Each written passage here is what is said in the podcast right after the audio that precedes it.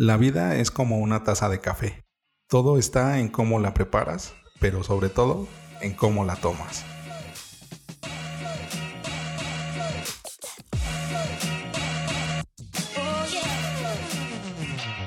Hola, ¿qué tal? Bienvenidos a Ventaja Podcast, el podcast en donde hablamos de principios, estrategias y tácticas para los negocios tradicionales, online y startups. El día de hoy vamos a hablar de cómo hacer crecer una cafetería. Alguna vez platicando con un amigo que tengo, que es el francés más mexicano que conozco, le preguntaba una cuestión que siempre había tenido la duda, ya que en mi adolescencia y en ciertos años de mi vida padecí de insomnio, me la pasaba viendo películas en el canal 11, en el canal 22, de esas que pasan a medianoche, y eran europeas, eran de Londres, de Bulgaria, de Francia, de arte, de, de, muchos lados, de muchos países y unas muy buenas películas en donde conocí a directores y actores fantásticos. Pero había una cuestión recurrente que siempre me generaba mucha duda. Era por qué las cafeterías de París estaban las sillas acomodadas todas del lado de la pared, viendo hacia la calle. Y usualmente en las cafeterías, bueno, se colocan las mesas redondas o cuadradas y viendo hacia el centro de la mesa, no hacia la calle. Y entonces me generaba mucha duda y le pregunté. Y me contestó claramente diciéndome, pues en dónde están pasando las cosas, en el centro de la mesa o en la calle. Y fue cuando me di cuenta de que los franceses también son bastante chismosos como los mexicanos, que les gusta estar viendo qué es lo que pasa y sobre todo estar enterados qué es lo que está a su alrededor. Pero esta más bien es una introducción para cómo hacer crecer una cafetería. Y esta es una cuestión bastante importante lo que te acabo de platicar. Porque una cafetería se convierte a veces en nuestro segundo espacio, en donde trabajamos o en donde convivimos o en donde nos reunimos con esas personas importantes, en donde decimos esas cosas que no podemos decir en otro lado en esa primera cita romántica o en esa reunión con los amigos, pero los amigos más cercanos.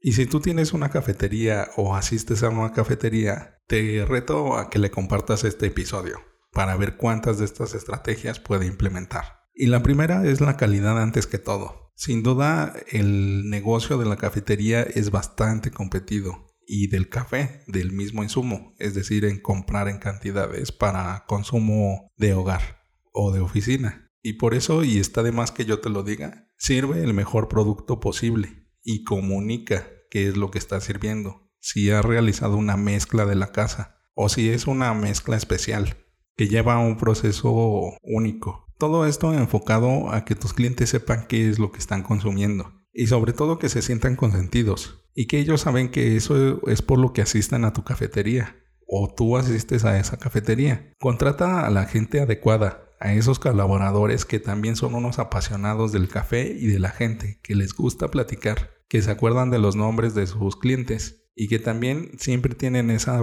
esa sonrisa disponible cuando vas llegando o cuando te vas. Y también sigue capacitándote. El café es un mundo que va evolucionando y que sobre todo necesita de ese diferenciador, desde el producto hasta el servicio. Y ahora que ya tenemos la base sentada, vamos a otras estrategias. Una que siempre recomiendo y que hay un gran temor en aplicar es comenzar un programa de lealtad. Y lo primero que te tengo que decir es que no vas a perder dinero. Lo que tienes que hacer es hacer cuentas. ¿Cómo es que vas a manejar este programa de lealtad?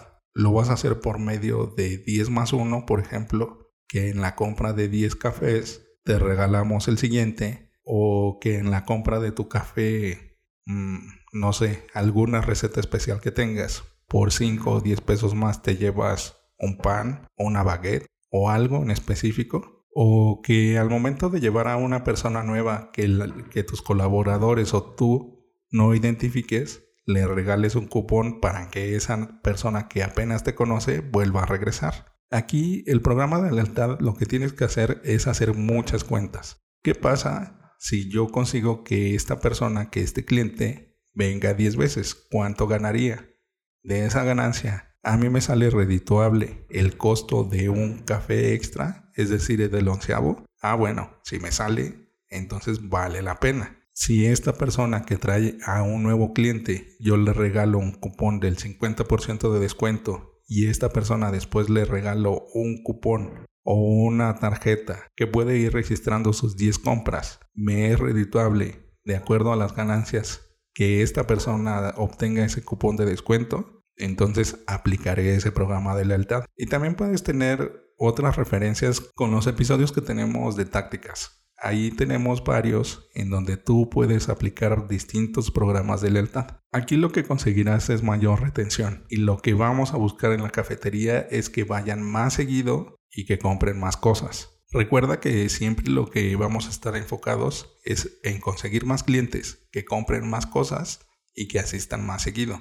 Ese es el gran secreto. También algo que puedes hacer es aumentar los productos en tu carta puedes ofrecer vino o cerveza en tu menú. Aquí tienes que tener la consideración de primero investigar cuáles son los requisitos para obtener el permiso para poder vender vino o cerveza en tu menú. Y aquí lo que tienes que hacer es investigar. Ya que hayas realizado esta investigación, agrégalo a tu menú. También otra estrategia que no muchas veces se recomienda, pero en este caso, como el negocio de las cafeterías también tiene cierto nivel de competencia, lo que te voy a recomendar es considerar comprar otra cafetería por tres puntos bastante importantes. El primero es que crecerás más rápido. El segundo es que ahorrarás muchos gastos.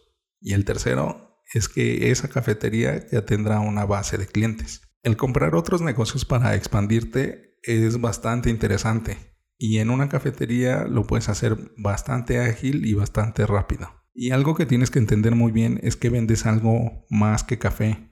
Siempre busca la permanencia y genera una relación y diversión probando con juegos. Puedes tener unas damas chinas, un ajedrez, un dominó. Busca siempre convertirte en ese conector, en ese lugar en donde se realizan esas conexiones especiales. Y esto lo puedes hacer por medio de plataformas de reuniones, ya sea un evento de Facebook o una reunión, un meetup o simplemente el hacerlo de manera local. Si tus vecinos necesitan un lugar para reunirse, pues tu cafetería puede ser ese lugar ideal. O las mamás que han pasado a dejar a sus niños, que tienen un rato libre y necesitan un espacio para conversar. O también puede ser que alguno de tus vecinos necesite un espacio para ofrecer un curso o que tenga una iniciativa que quiera empezar a impulsar algo de enseñanza a las personas de la tercera edad o a los niños o a los adolescentes o a los ninis, a los que no estudian y no trabajan. El tener tu espacio disponible para estas reuniones periódicas lo que va a generar es que te puedes aperturar a más cantidad de gente y generar más clientes. Y como pilón, te recomiendo la estrategia de la pecera.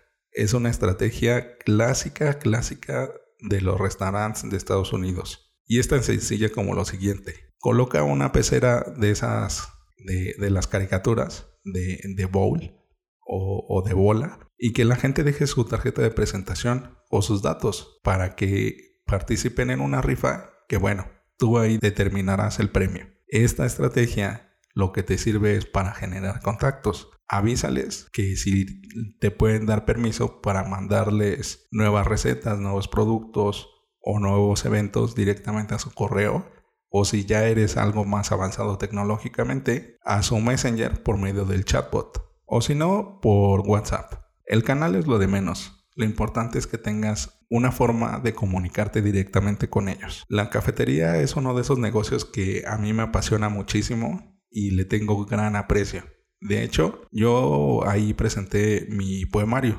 Bueno, que si no has escuchado el episodio 100, te lo recomiendo. Y en esa cafetería, bueno, yo ahí asistía muy seguido y me dieron la oportunidad de hacer la presentación en ella. Y es lo que te menciono. Y el generar comunidad te ayuda a conseguir más clientes, que te compren más cosas y que regresen más seguido. En el próximo episodio hablaremos de la cocina infinita. Bueno, ventajosos es todo esto por hoy. Déjame preguntarte algo. ¿Tú eres de esos que toman café o de los que toman té? O tal vez mate. Puedes dejar tu comentario en la plataforma que prefieras. Y déjame recordarte algo, rífate como los grandes.